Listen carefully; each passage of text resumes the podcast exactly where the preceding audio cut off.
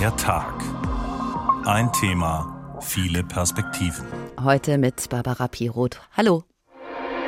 23. November 1992. Durch die engen Gassen der Innenstadt zieht der Brandgeruch aus der Mühlenstraße. In diesem Haus starben drei Menschen. Eine deutsche Nachbarin, die fassungslos vor den rot-weißen Absperrgittern der Polizei steht. Das ist furchtbar. Das waren also liebe Leute. Die haben wirklich keinem Menschen was getan. Wir schrien nach der Feuerwehr. Aber als die kamen, hielten sie den Schlauch in die leere Wohnung. Wir schrien, auf der Seite ist niemand. Hier, auf unserer Seite sind die Kinder. Aber sie waren schon vergiftet.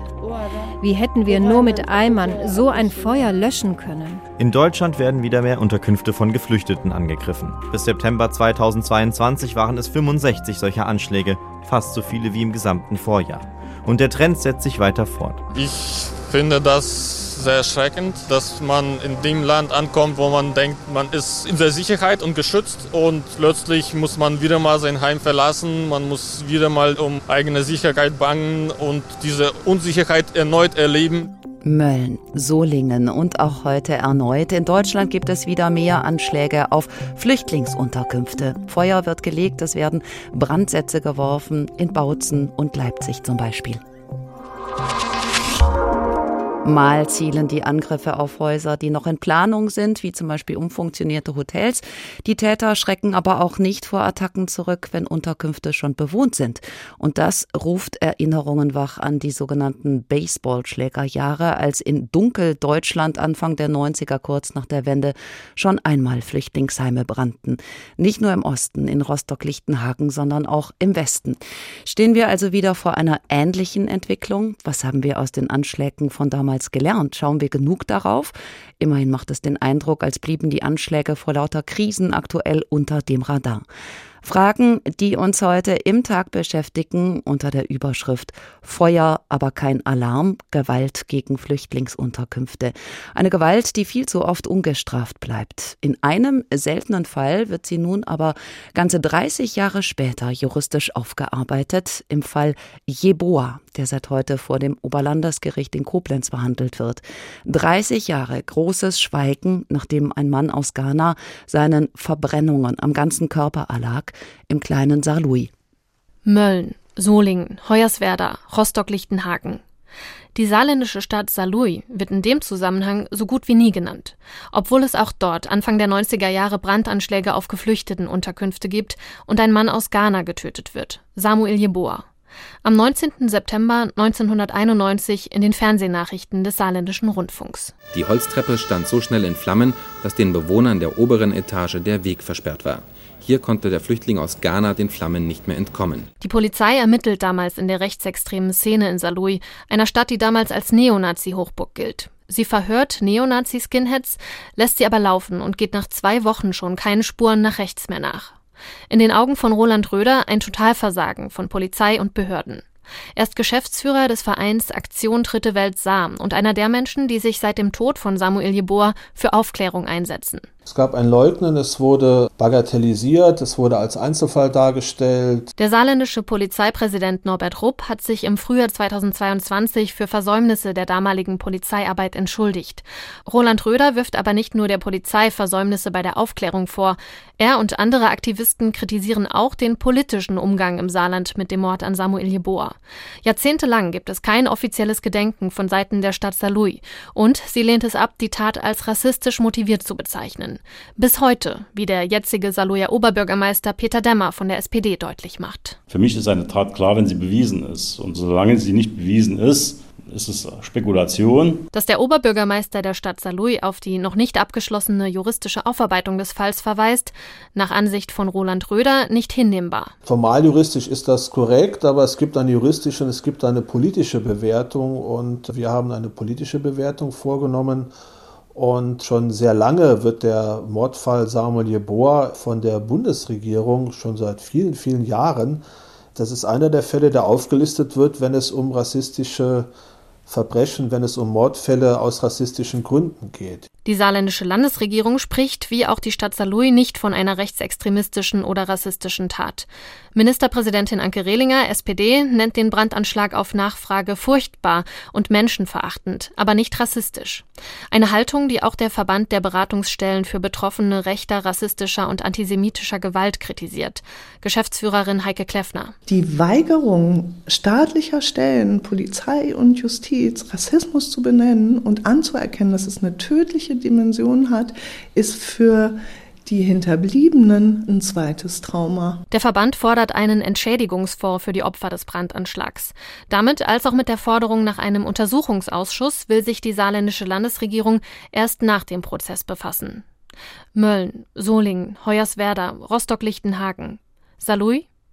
Dass die saarländische Stadt in dieser Aufzählung so gut wie nie auftaucht, nach Ansicht von Aktivisten und Opferverbänden unter anderem das Resultat einer mangelnden politischen Aufarbeitung. Lisa Krauser berichtete über den Fall Jeboa, der seit heute vor dem Oberlandesgericht Koblenz wieder aufgerollt wird. Ein Fall, der einigermaßen sprachlos macht, allein wegen diverser Ermittlungspannen, die bis heute nachwirken. Denn sie erschweren es oder machen es sogar unmöglich, noch auf Beweise zurückzugreifen. Dieser Prozess stützt sich alleine auf Indizien, auf Annahmen, weswegen manche Beobachter sagen, das wird kein Selbstläufer. Vertiefen wollen wir das mit Wolf Wiedmann-Schmidt. Er ist Teamleiter Innere Sicherheit im Hauptstadtbüro des Spiegel. Herr Wiedmann-Schmidt, Sie und Ihre Kolleginnen und Kollegen listen in Ihrer Recherche minutiös auf, was da alles bei den Ermittlungen schiefgelaufen ist beginnend damit, dass einige ortsbekannte Neonazis zwar verhört wurden, auch der Mann, der seit heute auf der Anklagebank sitzt, es wurden aber nicht mal ihre Alibis überprüft und nach nur zwei Wochen schloss die Polizei dann eine Tatbeteiligung schon aus, wie eben gehört. Was haben die Ermittler ansonsten noch versäumt? Also wenn man sich das heute anschaut, dann ist man schon wirklich überrascht oder auch fast entsetzt, wenn man sieht, wie oberflächlich da dieser möglichen Spur ins rechtsextreme Milieu nachgegangen wurde. Das wurde da abgehakt, mal fünf Rechtsextreme befragt, die sagten alle, nö, wir waren es nicht, dann war der Deckel drauf. Und das ist aus heutiger Sicht ähm, ja natürlich haarsträubend. Ich denke auch, so würde heute kein Ermittler mehr mit so einem Verfahren umgehen. Es gab einen Brandanschlag, es gab einen Toten. Es war ja auch naheliegend, dass es Brandstiftung war oder sehr klar früh. Ähm, so, deswegen ist das natürlich schon sehr irritierend, wenn man da heute drauf blickt, auf das, was da vor 30 Jahren war. Es gab noch andere Versäumnisse. Auch insgesamt sind Beweismittel seitdem dann verschwunden. Zum Beispiel der Deckel, der da gefunden wurde in dem Brandschutt, der ja vielleicht auch noch ein wichtiges Beweismittel sein könnte. Vielleicht hätte man da ja sogar noch Spuren drauf gefunden. Von dem Benzinkanister, der dort im Brandschutt gefunden wurde. Dieser Deckel ist verschollen in den 90er Jahren. Und so geht es irgendwie gerade weiter. Man hat das Gefühl, das wurde damals alles sehr oberflächlich, sehr wischiwaschi ermittelt. Also auch zum Beispiel die Frage, in irgendeiner Tankstelle wurde eine super kleine Menge Benzin an dem Abend gekauft. Das wurde damals auch nicht richtig ermittelt, wer das eigentlich möglicherweise gekauft hat. Also es war wirklich sehr oberflächlich, sehr schlampig aus heutiger Sicht. Also wäre schon aufgefallen, wenn jemand knapp über einen Liter Benzin einfach nur an der Tankstelle kauft. Viele im vermeintlich beschaulichen Saarland wollten offenbar nicht wahrhaben, dass es sich um einen rechtsextremistischen Täter handeln könnte, obwohl ja, wie Sie schreiben, ziemlich schnell klar war, dieser Brand ist gelegt worden und er fiel auch in eine Zeit, als es so viele Anschläge auf Unterkünfte gab. Gerade war der in Hoyerswerda gewesen. Da hätte man doch eigentlich hellhörig werden müssen. Das erinnert äh, fatal an den NSU, also die Spur, die zum Rechtsextremismus führt, von vornherein nicht weiter zu verfolgen. Sehen Sie da auch Parallelen? Es gibt gewisse Parallelen im Sinne von nicht wahrhaben wollen, wie weitreichend rechtsextreme Gewalt gehen kann, wobei das tatsächlich auch nicht nachvollziehbar ist, weil es eben damals diese, diese Welle an rechtsextremen Gewalttaten gab, in Hoyerswerda und anderswo ich weiß es nicht, vielleicht hat man damals gedacht, ja, im Osten vielleicht, aber doch nicht bei uns im Saarland. Jedenfalls erklärt sich nicht so ohne weiteres, warum man damals nur so oberflächlich dieser Spur nachgegangen ist. Ich würde sagen, heute würde das seit dem Auffliegen des NSU, auch seit dem Mord an Walter Lübcke, an dem Anschlag von Halle, würde ich hoffen oder auch glauben, dass man bei so einer Tat anders ermitteln würde und auch wirklich so, eine, so einem Hinweis ins rechtsextreme Milieu ganz anders nachgehen würde.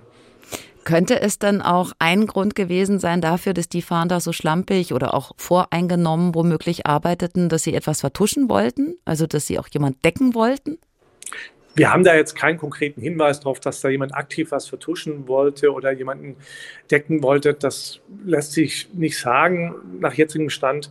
Also kann, da kann man höchstens spekulieren. Soweit würde ich nicht gehen, weil es ist auch wirklich schon über 30 Jahre her. Ich glaube, da müsste man Zeitzeugen haben, die sich vielleicht reinversetzen können, wie das damals war, das Klima in der Stadt. Aber fest steht, es gab da eine, offenbar eine feste rechtsextreme Szene, eine Skinhead-Szene, die sich da auch in der Stadtmitte öfter getroffen hat zum Trinken.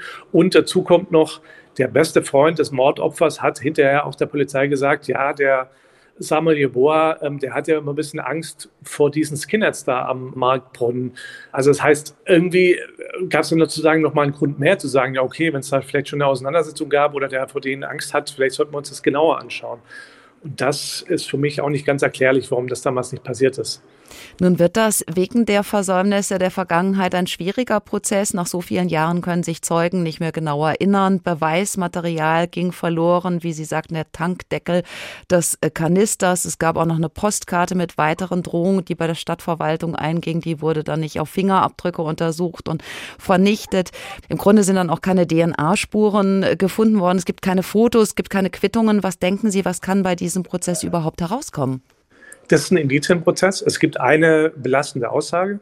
Eine Zeugin, die sich erinnert hat, dass sie im Jahr 2007 auf einer Grillparty, äh, dass sozusagen der mutmaßliche Täter ihr das gestanden hat, dass er das Asylheim angezündet habe. Das ist sozusagen die Hauptzeugin dieser Anklage. Und dann gibt es noch Aussagen drumherum, die den Angeklagten belasten. Also nur als ein Beispiel, äh, jemand hat dann ausgesagt, ja, auf er wurde mal der Feuerteufel genannt und auf Nachfrage hätte er dann gesagt, ja, ja, da gab es mal einen Brandanschlag und der wurde nie aufgeklärt. Es gibt so Indizien, mehrere Zeugenaussagen, auch Aussagen, die in überwachten Gesprächen gefallen sind, aber es wird kein Selbstläufer. Deswegen wird das Gericht sich das ganz genau anschauen, alle Zeugen nochmal laden ähm, und sich das ganz genau anhören und anschauen. Und ähm, auch der Angeklagte selber will ja aussagen, ich würde sagen, das ist ein offener Prozess, muss man wirklich so sagen. Es klang ebenso, als wollten die Menschen, Politikerinnen, Politiker das Verbrechen auch heute noch nicht wahrhaben. Warum eigentlich nicht? Ich weiß gar nicht so genau. Also klar, offenkundig will niemand irgendwie sagen, in meiner Stadt gibt es rassistische Gewalt. Aber ich sage mal, spätestens mit der Verurteilung muss man das natürlich dann auch klar so benennen und muss dem dann auch klar so gedenken. Und äh, es gibt eben Hinweise darauf, jetzt gibt es eine Anklage, dass es eine rassistisch motivierte Tat war. Ich glaube insgesamt allerdings nicht, dass, dass man sozusagen heute noch, anders als vielleicht noch in den 90er Jahren, da irgendwie nicht mehr hingucken will. Ich glaube tatsächlich, dass der Anschlag auf oder der Mord an Walter Lübcke, dass der Anschlag von Halle, der Anschlag von Hanau da schon einen Unterschied gemacht haben und sowohl Politik als auch Ermittler da doch nochmal anders draufschauen und anderes Problembewusstsein haben. Wolf Wiedmann-Schmidt aus dem Hauptstadtbüro des Spiegel, haben Sie vielen Dank. Sie hören den Tag Feuer, aber kein Alarm. Gewalt gegen Flüchtlingsunterkünfte haben wir getitelt. Kein Alarm, weil die Anschläge auf Flüchtlingsheime schon in der Vergangenheit wenig Aufmerksamkeit bekamen. Im Falle Samuel Jeboa, über den wir gerade sprachen, wurden die Aktendeckel nach einem knappen Jahr wieder zugeklappt und danach passierte 16 Jahre lang nichts. Und auch heute sind Anschläge nicht besonders im Fokus. Viele Alltagssorgen beschäftigen Menschen viel akuter. Dabei ist rechtsextremistische Gewalt präsent und war nie weg. Der Verfassungsschutz hat für das vergangene Jahr ermittelt, dass alle 24 Minuten jemand in Deutschland rechtsmotiviert angegriffen wurde, gedemütigt, verletzt. Und die Flüchtlingsunterkünfte sind in Sachen Gewalt ein einfaches Ziel. Sie liegen oft außerhalb, da gibt es keine wachsamen Nachbarn und und wer Flüchtlinge angreifen will, der hat hier ganz viele auf einmal. Eine Einordnung von Julius Tamm. In Deutschland werden wieder mehr Unterkünfte von Geflüchteten angegriffen. Bis September 2022 waren es 65 solcher Anschläge, fast so viele wie im gesamten Vorjahr. Und der Trend setzt sich weiter fort. Ende Oktober brennt in Mecklenburg-Vorpommern eine Flüchtlingsunterkunft ab. Das ehemalige Hotel in Großströmkendorf ist mutmaßlich Ziel eines Brandanschlags. Zum Tatzeitpunkt sind 14 ukrainische Geflüchtete und drei Mitarbeitende des Roten Kreuzes in der Unterkunft, die alle das Gebäude rechtzeitig und unverletzt verlassen können. Bundesinnenministerin Nancy Faeser von der SPD fordert umgehend eine rasche Aufklärung der Tat. Die Vermutung ist da, dass es sich um einen Brandanschlag handeln könnte. Und dann müssen wir prüfen, wer ist dafür verantwortlich. Und die Antwort des Staates ist dann eine sehr harte. Wir werden mit allen Mitteln des Rechtsstaates durchgreifen. Die Tat muss verfolgt werden. Nur zwei Tage zuvor haben Unbekannte ein Hakenkreuz auf ein Schild der Unterkunft gesprayt. Ob ein Zusammenhang besteht, ist laut Polizei noch unklar. Das Haus ist durch den Brand fast vollständig zerstört worden und die Bewohnerinnen und Bewohner sind mittlerweile in einer anderen Einrichtung untergebracht. Dieser Hass auf Geflüchtete erschreckt den Einrichtungsleiter Andrei Bondarchuk. Ich finde das sehr erschreckend, dass man in dem Land ankommt, wo man denkt, man ist in der Sicherheit und geschützt und plötzlich muss man wieder mal sein Heim verlassen, man muss wieder mal um eigene Sicherheit bangen und diese Unsicherheit erneut erleben, die sie schon mal erlebt haben. Großströmkendorf ist kein Einzelfall. Nur gut eine Woche später verüben Unbekannte einen Brandanschlag auf eine geplante Asylunterkunft im sächsischen Bautzen.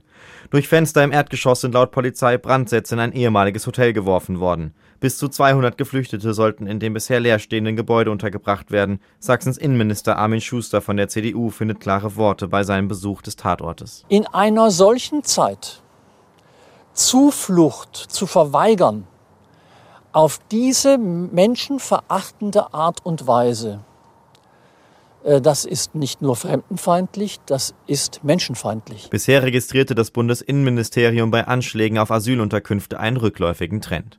Im Jahr 2015, als Hunderttausende Menschen nach Deutschland geflohen waren, wurden noch mehr als 1000 Anschläge registriert. Eine Studie der Uni Leipzig unterstützt diese Beobachtung zum Teil. Laut den Ergebnissen nehme rechtsradikales Gedankengut in Deutschland ab, gleichzeitig steige aber auch die Ablehnung gegen einzelne Gruppen wie Muslime und Sinti und Roma, sagt Studienleiter Oliver Decker. Zwei Bilder, die wir sehen, einerseits Rückgang der rechtsextremen Einstellung, hohe Akzeptanz der Demokratie auch, andererseits aber dann im Detail eine hohe antidemokratische Einstellung, nämlich die Abwertung anderer, die massiv zugenommen hat. Die Zustimmung für Demokratie und das Grundgesetz sei zwar hoch, doch damit sei der Rechtsextremismus nicht aus der Welt. Die Serie von Brandanschlägen zeige, dass Rechtsradikale sich besser vernetzen und die Gewalt neue Dimensionen annehme, so Decker. Wir schätzen die Situation eher schlimmer ein. 2015, 16 war im Grunde genommen eine relativ spontane Mobilisierung, äh, die durchaus schon auch antidemokratisch und autoritär orientiert war, allerdings nicht mit der Netzwerkstruktur, die wir heute vorfinden. Verbände fordern deshalb, dass Unterkünfte für Geflüchtete besser beschützt werden. Die Amadeo Antonio Stiftung schlägt vor, Polizeipatrouillen zu erhöhen und so mögliche Täter und Täterinnen abzuschrecken. Nach einem Brandanschlag auf eine Einrichtung in Leipzig Ende August setzte die sächsische Polizei genau darauf und verstärkte die Überwachung aller Asylunterkünfte. Noch dieser Hinweis bei dem eben angesprochenen Brand bei Wismar soll es keinen politischen Hintergrund geben, so die Polizei heute. Sie verdächtigt einen Feuerwehrmann, der eine ganze Serie von Bränden in der Region gelegt haben soll. Also, um die Zahl von vorhin nochmal einzuordnen, in den ersten drei Quartalen dieses Jahres gab es bundesweit 65 Anschläge auf Flüchtlingsunterkünfte. Das sind jetzt schon fast so viele wie im gesamten Vorjahr und das Jahr ist ja noch nicht vorbei, das heißt Tendenz steigend.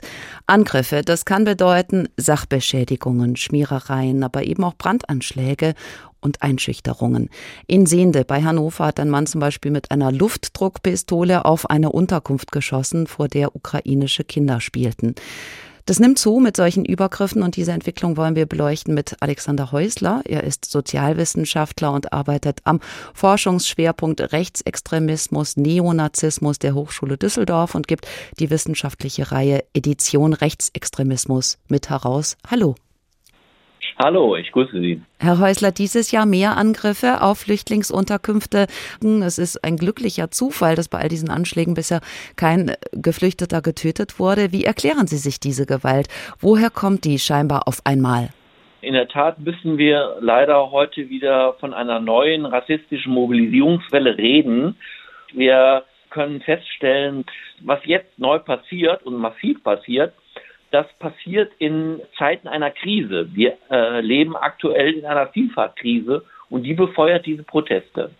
Das heißt, wir steuern ja auch auf einen möglicherweise harten Winter zu. Inflation, steigende Energiepreise. Viele Menschen haben Angst, ihren Alltag finanziell nicht mehr bestreiten zu können. Das befördert diese Situation, meinen Sie? Also Feindbilder, Aggression, am Ende dann möglicherweise auch Gewalt? Ja, ganz eindeutig. Die extreme Rechte fährt nach dem Motto des äh, rechten Staatsrechters Karl Schmidt, der gesagt hat, souverän ist, wer über den Ausnahmezustand verfügt. Und das genau ist es, was die extreme Rechte hierzulande herbeisehnt. Sie wünscht sich den Ausnahmezustand, um sich dann als Krisenlösungsfaktor ins Spiel zu bringen. Und das ist jetzt besonders perfide, weil wir in einer Vielfaltkrise leben. Da muss man sich vorstellen, dass also eine multikausale Kette dort in Gang gesetzt wird, die rechte Gewalttäter mobilisieren. Nun kommen ja aktuell immer mehr Menschen nach Deutschland, nach Hessen, Menschen aus der Ukraine, aber vermehrt auch wieder über die Balkanroute aus Afghanistan und Syrien zum Beispiel, was die Kommunen an ihre Grenzen bringt. Erste Sporthallen werden umgenutzt, also die stehen an Schulen und Vereinen nicht mehr zur Verfügung. Containerdörfer entstehen wie in Alsfeld und Fulda. Es gibt Brandbriefe von Landräten, die sagen, wir schaffen das nicht mehr.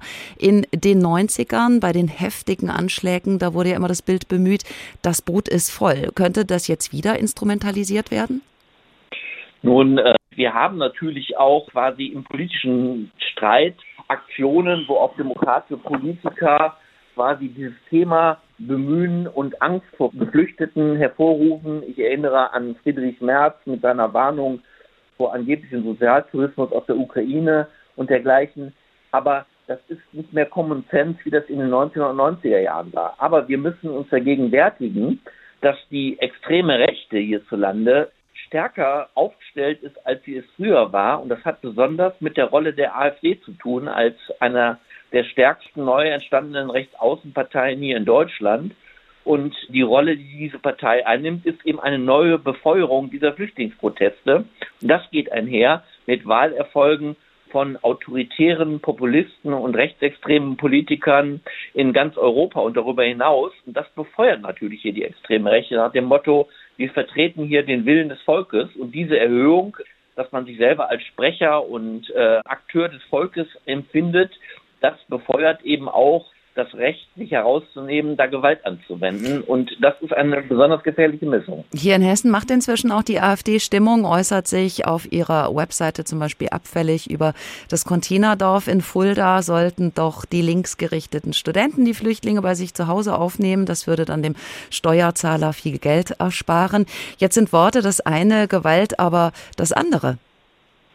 Genauso ist es. Man kann das auf die Formel bringen, die Biedermänner in der Politik von rechts, die befeuern die Brandstifter. Und wenn wir uns die Straftaten und das Profil der Straftäter angucken, dann wird immer dort eine Rechtfertigung herausgezogen, die äh, quasi an die Propaganda von solchen Parteien, wie es die AfD gerade praktiziert, erinnert. Äh, also das heißt, es gibt einen Zusammenhang mit der Befeuerung von Untergangsszenarien, die dort hervorgerufen werden nach dem Motto, das deutsche Volk stirbt aus, ist alles zu spät, wir haben nichts mehr, wenn also nur die anderen finanziert werden. Diese ewige Klaviatur, die dort extrem rechte Parteien bespielen, das tut auch wiederum die AfD. Und nachdem sie zuerst politisch angeschlagen gewesen ist, scheint sie jetzt nun wieder Erfolge zu zeitigen. Dem kann man nur begegnen, indem man einerseits die Härte des Rechtsstaates spielen lässt, aber andererseits auch ganz deutlich macht, dass kein Platz in diesen Krisensituationen für rassistische Hetze ist und vor allen Dingen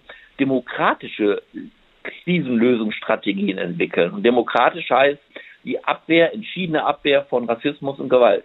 Wenn Sie sagen Abschreckung, ein Problem ist ja auch, dass Täter nur selten bestraft werden. Die Brandstifter, die werden selten entdeckt, aber auch selten verurteilt. Wie oft geschieht das eigentlich? Nun, man kann immer feststellen, dort, wo klare Maßnahmen ge gesetzt werden und wo auch Mobilisierungen in äh, sogenannten rechten Bürgerwehren passieren, die dann auch juristisch geahndet werden, dass das durchaus folgezeitig. Das heißt also, man kann rechten Terror mit entschiedenem juristischen Vorgehen einschränken. Aber vor allen Dingen ist es wichtig, im öffentlichen Diskurs deutlich zu machen, dass es keine Rechtfertigung gibt für rassistische Sprüche, für rassistisches Abwehrverhalten, dass dem entschieden entgegengetreten wird.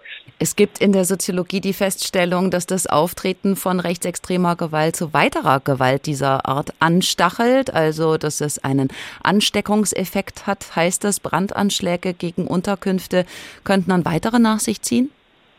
Das ist zu befürchten, vor allen Dingen, weil sich die extreme Rechte hier, die sehr unterschiedlich aufgestellt ist, auf dieses Mobilisierungsthema zu einigen versucht und da das versucht zu befeuern, ist das zu befürchten. Allerdings ist dem noch deutlich die Möglichkeit gegeben, dem entschieden entgegenzutreten, indem jetzt, bevor das noch weitere Ausmaße annimmt, auch deutlich gemacht wird, äh, wir tolerieren das nicht und wir treten dem schon den Anfängen entgegen. Und es fängt bei der Propaganda an und hört bei den Anschlägen auf. Nun haben wir viele Tatorte aufgezählt. Bautzen, ein Anschlag in der Nähe von Wismar, Leipzig, überall dort gab es Angriffe auf Gemeinschaftsunterkünfte. Ist es also vornehmlich eine Sache des Ostens?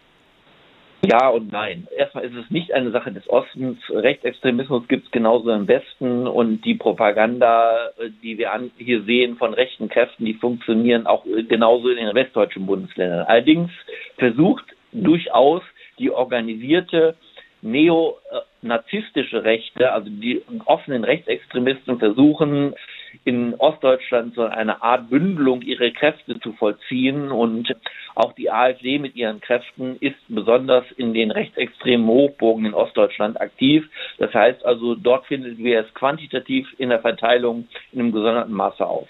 Alexander Häusler von der Fachhochschule Düsseldorf haben Sie vielen Dank.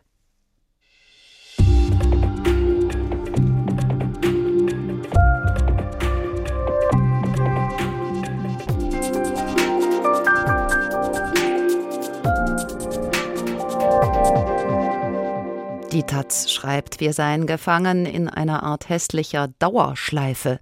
Brandstiftung jetzt, vorher schon 2015, 2016 und vor allen Dingen Anfang der 90er. Damals fanden sich rechtsextreme Gruppen aus ganz Deutschland zusammen, reisten durch die Republik zu Gedenkmärschen. Es gab Attacken auf Städte, die ihrerseits zu Chiffren des Terrors wurden. Die erste war Hoyerswerda. Das sächsische Hoyerswerda war der Anfang. Mitte September 1991 wurde dort eine Gruppe vietnamesischer Einwanderer Opfer rassistischer Beleidigungen. Anfangs war es noch eine kleine Gruppe von Neonazis, doch schnell weiteten sich die Pöbeleien und tätlichen Angriffe aus. In den folgenden Tagen kam es vor einem Flüchtlingsheim sowie einer Unterkunft für migrantische Arbeiter der Lausitzer Braunkohle AG zu Aufmärschen und Steinwürfen. Bis zu 500 Demonstranten feuerten Skinheads und Rechtsextreme an, die unbehelligt von der anwesenden Polizei das Asylbewerberheim angriffen und über 30 dort lebende Menschen verletzten. Die Stimmung damals war extrem aufgeheizt. Weg werden sie alle müssen. Es wird dann noch schlimmer, wenn sie hier bleiben. Die provozieren ja die ganze Stadt mit ihren Auftreten hier. Das reicht ja so schon zu. Und ja, wenn es anders geht, dann genauso wie vorher. Also auch mit Gewalt. Ja, natürlich. Geht am schnellsten. Nach den Tagen von Hoyerswerda gab es ähnliche Angriffe in Sachsen, Niedersachsen, Baden-Württemberg und Thüringen. Kurz nach der deutschen Vereinigung wurden insgesamt 78 im gesamten Bundesgebiet gezählt. Knapp ein Jahr später, im August 1992, erreichten die ausländerfeindlichen Ausschreitungen einen neuen Höhepunkt. In Rostock-Lichtenhagen versammelten sich einige hundert gewaltbereite Randalierer, unterstützt von etwa 3000 Zuschauern. Die Polizei war vor Ort. Es wurden Brandsätze auf ein Hochhaus geworfen, in dem noch etwa 100 Vietnamesinnen und Vietnamesen vermutet wurden. Die Proteste zogen sich über Tage hin, und dennoch konnte eine aggressive Menge eine Polizei zurückhalten, die offensichtlich unvorbereitet und ohnmächtig agierte. Ein Leiter des Einsatzes erzählte später: Wenn ich richtig erinnere, wurde ein Dienstfahrzeug umgestoßen an einen B1000. Und die Kollegen haben ja teilweise auch dann den Rückzug angetreten. Das Ergebnis waren Dutzende verletzte Beamte, zahlreiche ausgebrannte Autos und ein brennendes Haus, aus dem mit viel Glück die Eingeschlossenen entkommen konnten. Zwar wurden über 400 Ermittlungsverfahren eingeleitet, doch nur wenige Gewalttäter wurden verurteilt und diese erhielten milde Geld- oder Bewährungsstrafen. Dann kam der 23. November 1992. Der NDR berichtete. Durch die engen Gassen der Innenstadt zieht der Brandgeruch aus der Mühlenstraße. In diesem Haus starben drei Menschen. Eine deutsche Nachbarin, die fassungslos vor den rot-weißen Absperrgittern der Polizei steht. Es ist furchtbar. Und das waren also liebe Leute. Und die haben wirklich keinem Menschen was getan. Zu ersten Todesfällen kam es am 23. November 1992. Neonazis warfen im schleswig-holsteinischen Mölln Brandsätze in zwei von türkischen Familien bewohnte Häuser. Das Ergebnis drei Tote, neun Schwerverletzte. Ähnlich verhielt es sich einige Monate später in Solingen. Fünf Menschen starben, mehr als ein Dutzend wurde schwer verletzt, nachdem vier rechtsextreme junge Männer ein Haus mit Benzin in Brand gesteckt hatten. Die Überlebende Mevlüde Gensch erinnert sich. Wir schrien nach der Feuerwehr. Aber als die kamen, hielten sie den Schlauch in die leere Wohnung. Wir schrien, auf der Seite ist niemand. Hier, auf unserer Seite sind die Kinder. Aber sie waren schon vergiftet. Wie hätten wir nur mit Eimern so ein Feuer löschen können? Der Anschlag von Solingen gilt als Höhepunkt einer Welle fremdenfeindlicher Aktionen. Da es bei den Anschlägen von Mölln und Solingen Morde und Mordanklagen gab, wurden die Täter zu langen Haftstrafen verurteilt, entweder nach dem Jugendstrafrecht oder im Falle eines 25-Jährigen zu einer lebenslangen Freiheitsstrafe. Mittlerweile sind alle Verurteilten entlassen, zwei vorzeitig wegen guter Führung und 2007 kam auch der zu lebenslang Verurteilte auf freien Fuß. Ein Solinger Täter tauchte wieder in der rechtsradikalen Szene auf. Die anderen hatten oft Schwierigkeiten im Berufsleben und meiden die Öffentlichkeit. Anfang der 90er Jahre Pogromstimmung in Teilen Deutschlands. Offen Rechtsradikale laufen durch Städte, brüllen Heil Hitler, bejubeln Brandanschläge wie den erwähnten in Mölln in Schleswig-Holstein 1992. Die Täter kamen im Schutz der Dunkelheit, warfen Brandsätze, diesmal nicht auf eine Flüchtlingsunterkunft, sondern auf Häuser türkischstämmiger Mitbewohner. Ibrahim Arslan hat damals seine Großmutter, seine Schwester und seine Cousine verloren Jahren und tritt bis heute gegen Rassismus und für Opferbelange ein. Danke, dass Sie mit uns sprechen. Hallo, danke schön für die Einladung. Herr Aslan, Ihre Großmutter hat Ihnen damals das Leben gerettet, weil sie Sie in nasse Decken und Tücher wickelte. Der ganze Horror und Schrecken dieser Nacht ist nun 30 Jahre her. Ist er Ihnen noch so nah wie damals? Klar, rassistische und äh, rechtsextremistische Gewalt ist ja weiterhin unser Alltag und dementsprechend ähm, ist die Gefahr auch äh, ziemlich hoch, dass das nochmal passiert. Also nicht, nicht vielleicht auch von unserer Familie, aber grundsätzlich sind äh, solche Taten noch weiter potenziell in der in der Luft und dementsprechend ist die Angst sehr groß. Und bemerkenswerterweise habe ich auch gerade gehört, dass sie wieder von Fremdenfeindlichkeit sprechen. Unsere Familie waren keine Fremde, sie sind als Gastarbeiter nach Deutschland gekommen. Und einige von den Ermordeten waren sogar Deutsche, die in Deutschland geboren sind, also meine Schwester beispielsweise. Und äh, das Wort Rassismus ist auch gar nicht gefallen. Das finde ich schade. Sie haben einmal gesagt, Sie werden die Ereignisse nicht los, die rassistischen Ereignisse. Es sei, als ob der Tag jeden Tag wieder neu geschieht. Dennoch mussten Sie sich ein Leben einrichten nach dem Trauma. Wie ist Ihnen das gelungen? Wie kann man das überhaupt? Ähm, also man kann, man kann ganz viele äh, man kann ganz viele eigene äh, Praktiken anwenden, indem man äh, die Geschichte nochmal erzählt und nochmal und immer wieder. Und bei mir ist es so, dass ich äh, Bildungsarbeit mache in, in, der gesamten Bundesrepublik Deutschland und versuche mit äh, heranwachsenden Schülern, äh, Kindern über die Geschehnisse zu sprechen, die Opferperspektive nahezubringen und das ist meine Verarbeitungskunst, ehrlich gesagt. Andere Möglichkeit besteht auch tatsächlich für mich selber jetzt nicht weil ich äh, zum Überleben verurteilt wurde. Ich habe mir das nicht ausgesucht, dass ich überlebe, sondern ich äh, bin zum Überleben verurteilt und aus diesem Grund sehe ich meine mein Potenzial sozusagen auch, dass ich die Geschichte weitertrage. Sie waren bei dem Anschlag sieben Jahre alt und haben danach nie wieder gespielt, habe ich gelesen. Sie haben sich stattdessen mit Rassismus befasst. Sie wollten verstehen, was nicht zu verstehen war. Was macht das mit einem Kind? Das, äh, das äh, retraumatisiert einen Menschen, ne? ein, ein Kind, der betroffen ist von der Tat, weil er immer wieder auf der auf der Suche ist nach den nach den Fragen, die in seinem Kopf schwellen. Also wie konnte es passieren, dass unser Haus angezündet wurde? Ähm, wer, was sind das für Menschen? Wieso passiert das? Wieso passiert das auch anderen Menschen? Und ähm, das hat mich mein ganzes Leben lang beschäftigt. Ich hatte keine Möglichkeit, meine Kindheit sozusagen auszuleben wie andere Kinder. Nach dem ersten Anschlag, sagen Sie, kam der zweite Anschlag, nämlich mangelnde Solidarität, die Sie für den Heilungsprozess gebraucht hätten. Was meinen Sie mit mangelnder Solidarität?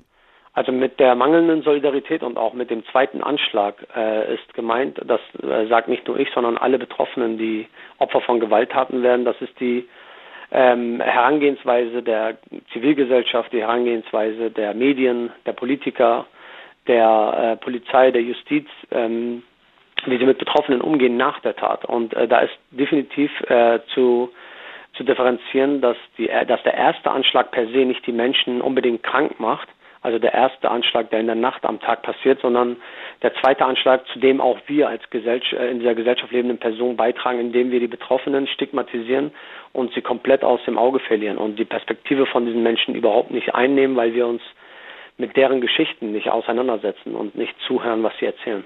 Aber auch Ihr Umfeld hat ja nicht gerade so reagiert, wie Sie es dann seinerzeit gebraucht hätten. Können Sie mir definieren, was Sie mit meinem Umfeld meinen? Was ist denn ich mein habe Umfeld? gelesen, dass nach dem Krankenhaus Sie in eine Notunterkunft mussten. Danach musste Ihre Familie eben wieder in das alte Haus ziehen, also genau das, in dem die Angehörigen ermordet worden waren. Und Sie seien wie ein Schandfleck behandelt worden, zum Beispiel auch in der Schule geschlagen worden. Ja, genau. Das ist mein Umfeld, der auch äh, diese Gesellschaft widerspiegelt. Das ist die gesamte Gesellschaft mitsamt seinen Behörden, wie sie mit uns umgegangen sind damals. Es ist Ihnen wichtig, dass Sie nicht als Opfer gesehen werden, das schwach ist. Vielmehr sagen Sie, Opfer sein ist eine ehrenhafte Aufgabe. Was meinen Sie damit? Ich meine damit, dass ähm, das Wort Opfer oft mit Schwäche und mit, ähm, mit, passiver, mit Passivität sozusagen äh, befüllt ist. Also dass ähm, wenn man sich das Synonym von Opfer anschaut oder das Synonym von Betroffensein, dann wird man ziemlich schnell feststellen, dass es mit negativen Wörtern besetzt ist. Für mich ist es wichtig zu erwähnen und immer wieder äh, zu partizipieren, dass Opfer nicht schwach sind, sondern stark und dass wir, da, dass wir die Wörter neu definieren müssen. Dass, äh, dass äh, Betroffene uns immer wieder empowern. Sehen Sie äh, in die Vergangenheit der, der Shoah-Überlebenden, wie sie die, äh, wie sie die diese Gesellschaft versucht haben äh, äh, zu empowern und auch wieder, Widerstand geleistet haben gegen Faschismus und Neofaschismus. Und das hat mir einfach äh, gezeigt, dass Opfersein nicht schwach ist, sondern es ist eine ehrenvolle Aufgabe in dieser Gesellschaft, diese, diese Perspektive zu vertreten und auch gleichzeitig Menschen zu empowern, nicht gleich ähm, sich sozusagen passiv zurückzuziehen, sondern in die Öffentlichkeit gehen und ihre Geschichten erzählen. Es hat ja elf Jahre gedauert und drei Prozesse, bis Sie als Opfer eines rassistischen Brandanschlags anerkannt wurden. Sie haben selbst gesagt, Sie engagieren sich seit Jahren als Bildungsreferent. Sie sprechen auf Konferenzen, in Schulen. Sie berichten aus der Perspektive eines Betroffenen. Haben Sie denn das Gefühl, dass Ihnen zugehört wird, dass sich irgendwas verändert oder möglicherweise sogar auch verbessert hat? Es gibt sogar eine, eine These darüber, dass sich etwas verändert. Und zwar, ähm, es wird jetzt äh, über Betroffene, über Opfer, über die Familien der Angehörigen werden, wird eine ganz andere Sprache gesprochen. Äh, die äh, sehen Sie nach Hanau zum Beispiel, dass am ersten Tag des Geschehens die Namen der Opfer, äh, die Namen der Opfer in Hanau im Vordergrund standen und in den Zeitungen und in den Medien. Das hat nichts damit zu tun, dass die äh, Betroffenen aus Hanau besonders aktiv sind, sondern dafür haben wir die Vorarbeit geleistet in der Vergangenheit. Und das trägt Früchte sozusagen. Aber das Wichtige ist hierbei zu erwähnen, dass unsere Betroffenenarbeit, was ja so besonders ist für diese Gesellschaft und so wichtig ist für diese Gesellschaft, ehrenamtlich passiert. Wir in keiner Institution arbeiten und es tatsächlich noch keine Institution gibt, wo Betroffene beraten können und auf Augenhöhe mit Institutionen arbeiten können im Einklang. Nun nähert sich der 30. Jahrestag des Anschlags, das ist nächste Woche Mittwoch. Reißt ja bei Ihnen wieder alte Wunden auf? Klar, jeden Tag eigentlich. Also deswegen sage ich auch immer, Betroffene und Opfer gedenken jeden Tag, 24 Stunden, äh, sieben Tage die Woche. Und äh, für uns ist der 23. November besonders äh, wichtig, natürlich, weil wir dort an die Ermordeten gedenken. Aber die Tage danach gedenken wir jeden Tag an uns selbst, an die Betro äh, auch an die Opfer, aber auch an uns selbst, weil wir es überlebt haben. Und deswegen ist total wichtig, dass man versteht, dass das Gedenken den Betroffenen gehört und dass wir gemeinsam im Kollektiv als Gesellschaft erinnern müssen. Das Erinnern können wir, aber das Gedenken, das machen die Betroffenen. Ibrahim Arslan, er hat den Anschlag in Mölln überlebt. Herzlichen Dank, dass Sie mit uns gesprochen haben. Sie hören den Tag. Heute haben wir getitelt Feuer, aber kein Alarm, Gewalt gegen Flüchtlingsunterkünfte. Und in einer solchen Unterkunft hat auch Nisacete Bislimi Hocho als Kind gelebt. Geboren 1979 im Kosovo, kommt sie mit 14 Jahren nach Deutschland. Fünf Jahre später macht sie Abitur, studiert später Jura. Heute arbeitet sie als Anwältin für Ausländer- und Asylrecht und ist erste Vorsitzende des Bundes-Roma-Verband e.V. Guten Tag.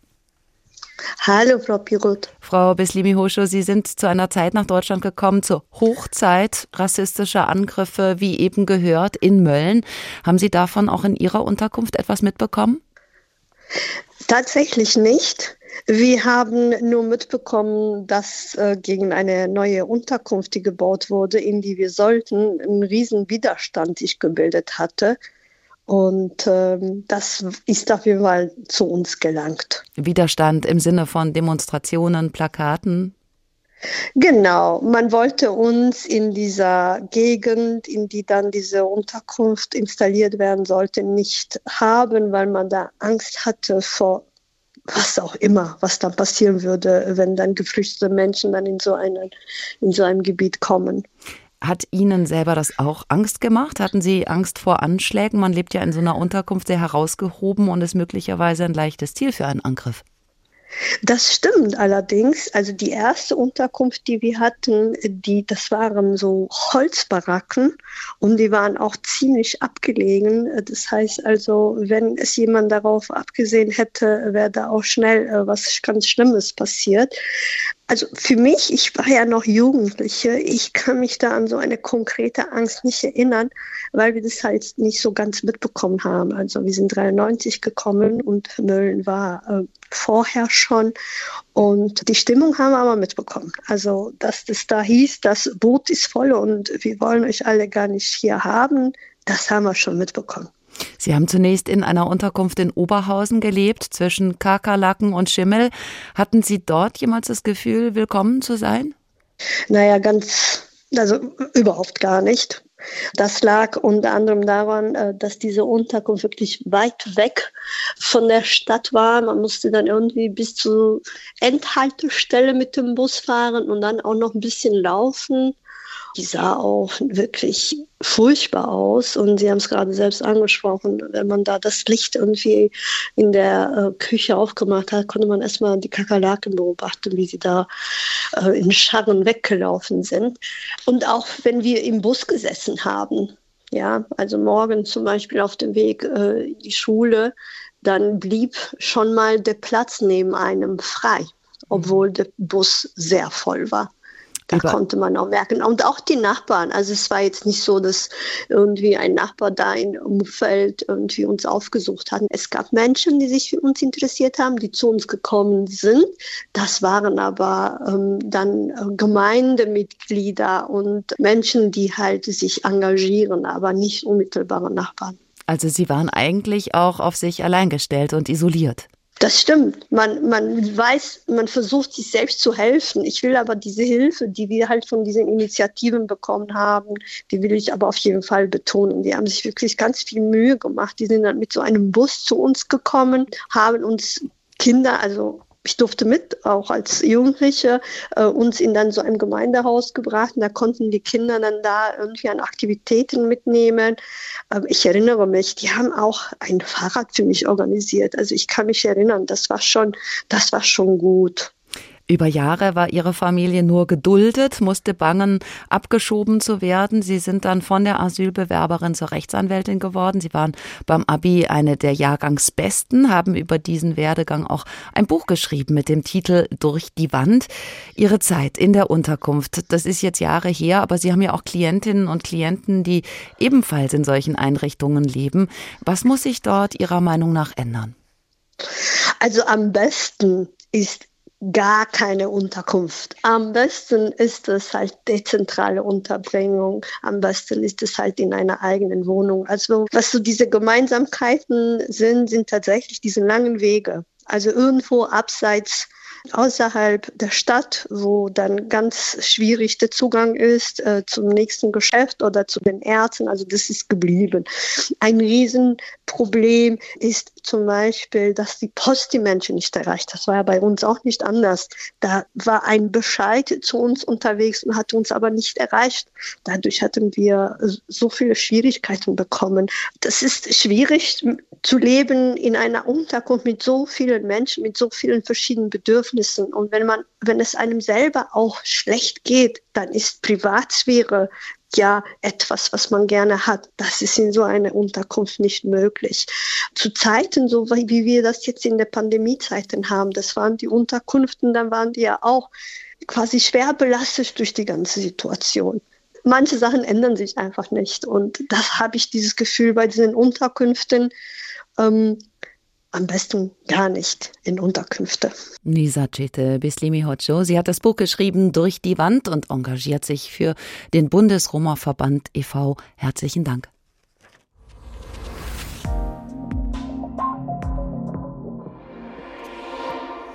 Da lässt sich in Sachen Unterkunft also einiges besser machen. Wie? Das wollen wir uns anschauen mit Hannes Schamann, Professor für Migrationspolitik an der Universität Hildesheim. Er arbeitet zur Situation der Kommunen und an einem Pilotprojekt zur Verteilung von Flüchtlingen oder Geflüchteten. Hallo. Hallo, guten Abend. Herr Professor Schamann, wir haben das eben gehört bei Frau Bislimi-Hoscho. Die Zustände in den Unterkünften waren auf jeden Fall oft desolat. Viel zu viele Menschen, auch viel zu enger Raum. Kann man das auf die Unterkünfte insgesamt in Deutschland verallgemeinern?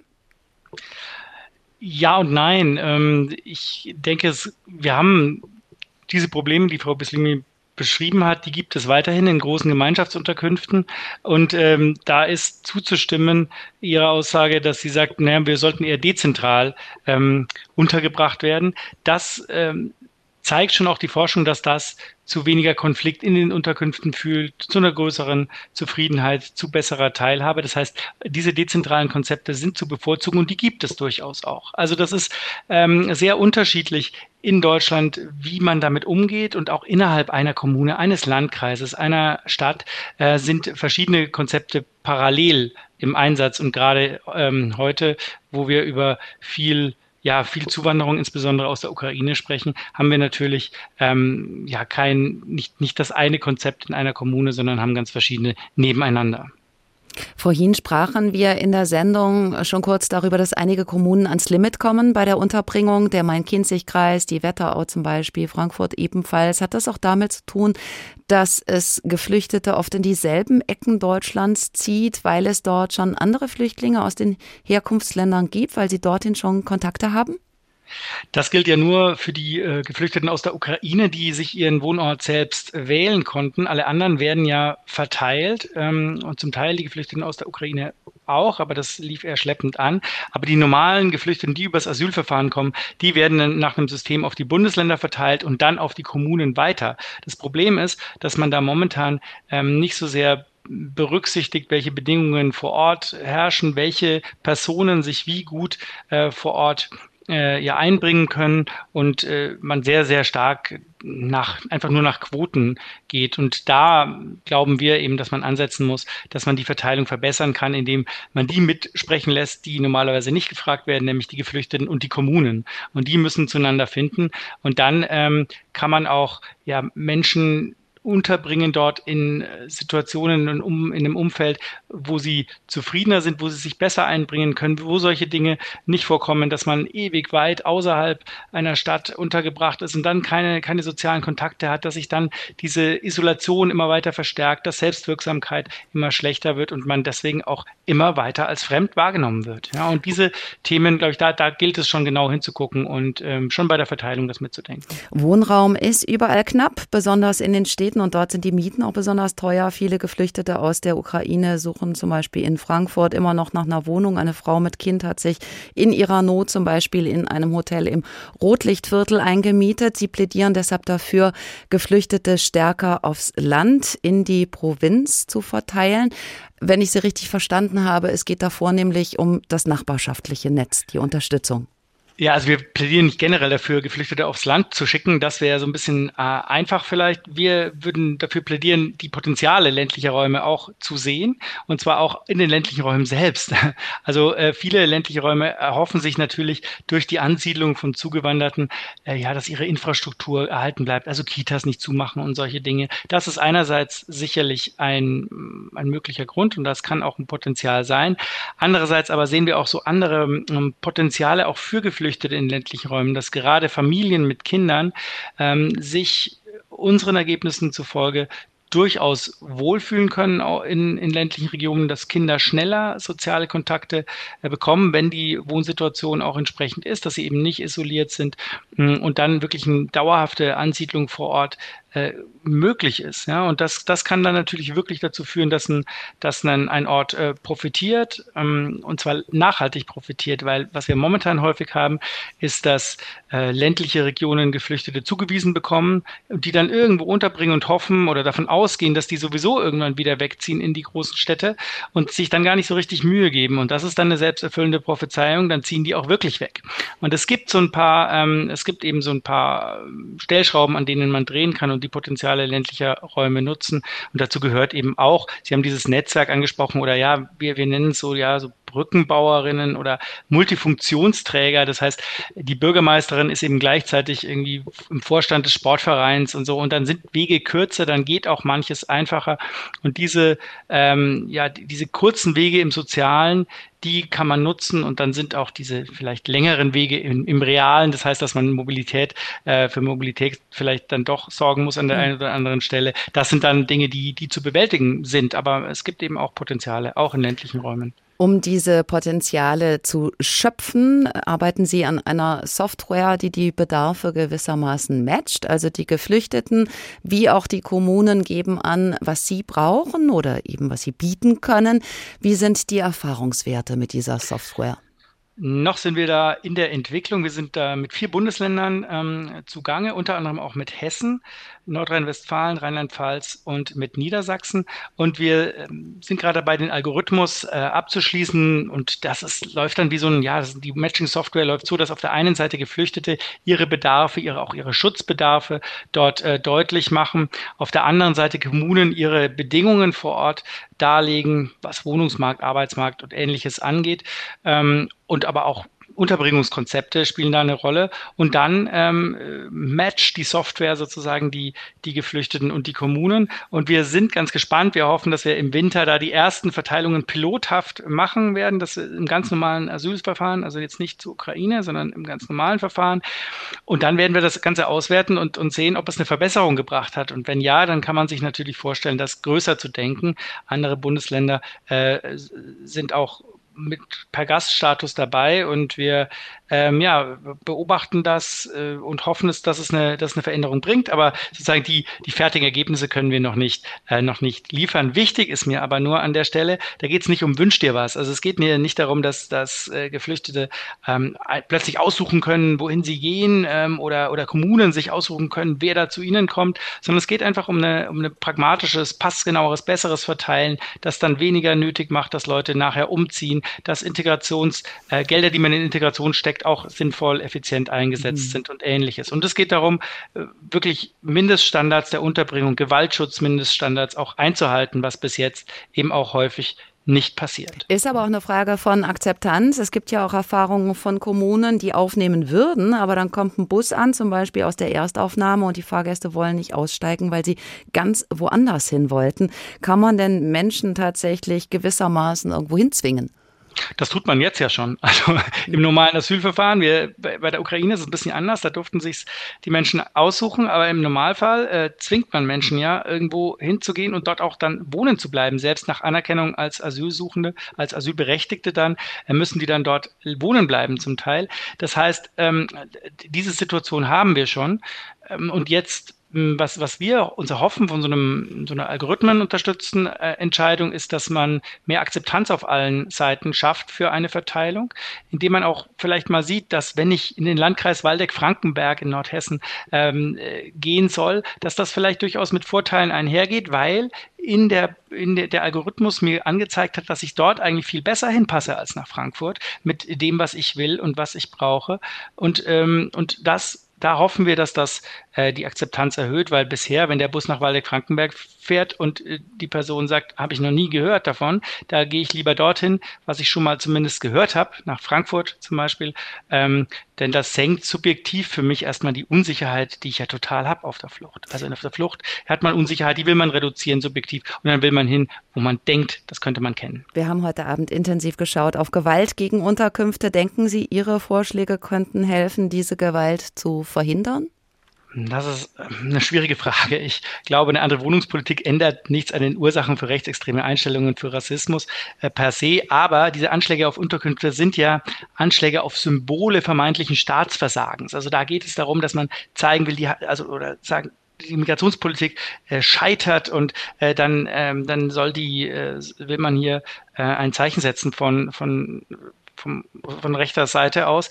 Ich glaube schon, dass man ähm, deutlich gesehen hat in den letzten Jahren, dass eben diese zentralen Unterkünfte, die großen Unterkünfte nicht eben nicht das Signal geben, man hätte es im Griff, sondern dass man durch eine gute äh, verantwortungsvolle Wohnungspolitik, durch dezentrale Unterkünfte, dass man viel stärker zeigen kann, dass das, ähm, dass man, dass man die Lage im Griff hat als Staat. Und dann äh, fällt tatsächlich der Grund weg für diese, äh, für diese Anschläge und das muss das Ziel sein. Sagt Hannes Schamann, Professor für Migrationspolitik an der Universität Hildesheim. Besten Dank. Das war der Tag heute unter der Überschrift Feuer, aber kein Alarm. Gewalt gegen Flüchtlingsunterkünfte. Sie können uns sehr gerne schreiben und auch unseren Newsletter abonnieren. Die Sendung finden Sie außerdem zum Nachhören, zum Beispiel in der ARD Audiothek. Am Mikrofon verabschiedet sich Barbara Piroth. Der Tag. Ein Thema, viele Perspektiven.